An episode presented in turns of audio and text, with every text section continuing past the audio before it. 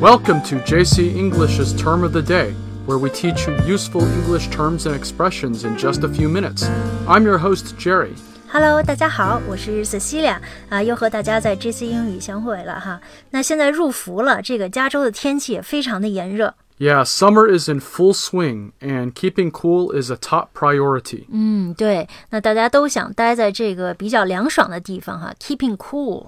And like a lot of young people, I was obsessed with being cool when I was younger. 嗯，是酷这个词呢，大家经常用哈，它有很多种意思。我们今天就来具体看一看。那我们节目的文字版本呢，可以在微信公众号 JC 英语的推送里找到，然后大家可以关注一下。Okay, so you will hear cool used a lot in English, and like the term okay, it's become a universal expression in many languages, including Chinese. 酷这个词在口语里应用很广泛哈，就像这个英语里面的 OK 一样。 That's right. The formal definition of cool means being at a fairly low temperature, but in slang term, it is often used as an adjective to describe someone or something that is great, relaxed, popular, hip, poised, or stylish. 嗯，对，酷呢本身的意思是这个凉快的意思哈，还有一个意思，口语里经常用，就是看起来很酷啊，所以我们会说，当一个人看起来非常时髦 （stylish），或者是看起来很不错 （great） 时候呢，我们就说他很酷。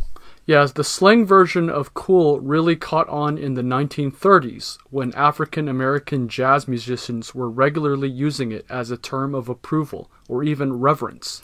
啊，你说酷这个词最早是呃美国这个爵士乐队用的哈。 That's right. So if another musician played well, then his peers would say, That's cool. 啊，那 That's cool 这个短语呢，最早作为乐队成员彼此赞赏的这个表达哈，由此就流行开来了。那我们下面来看一看酷的一些用法。 So nowadays, you hear people using cool all the time. For instance, you can say cool it, which means cut it out or stop.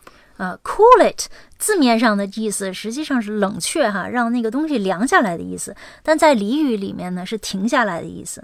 Yeah, this is because cool is associated with the idea of calm and calming down. 啊，你这样一解释我就明白了哈，cool it 就是安静下来，那当然就是要停下来了。 This is why the term can be very useful for parents.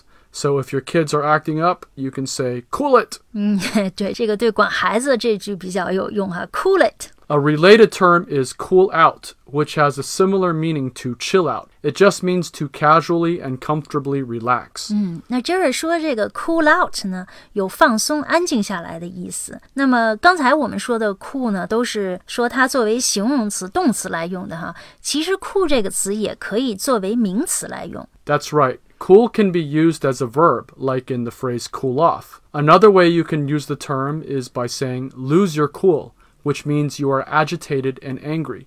This often happens if you feel provoked by someone or something. 嗯，lose your cool，类似我们中文说的这个头脑发热啊，失去冷静了。 Yeah, so an example sentence would be try not to lose your cool, even if your opponent says nasty things about you. 嗯，那 Jerry 举这个例子哈，说尽管你的对手说了你的坏话，但是呢，你要尽量保持冷静。那好像有一个短语我记得叫 as cool as a cucumber，中文叫做泰然自若。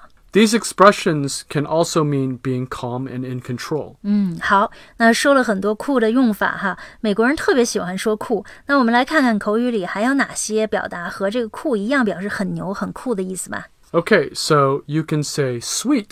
For example, the teacher didn't assign any homework today. Sweet. 嗯，这个学生爱说哈，老师今天没留作业，太棒了，sweet。 Or you can say awesome, like in the concert last night was awesome. Some of my favorite pieces were performed. 啊，那这个说这个昨天晚上的音乐会简直是太精彩了，他们演奏了一些我最爱的曲子。那这里用的词呢就是 awesome。 You can also say dope, as in that new hoodie is dope. 那这里面呢就说一件这个连帽衫哈、特别潮，这里面用的词是 dope，d o p e。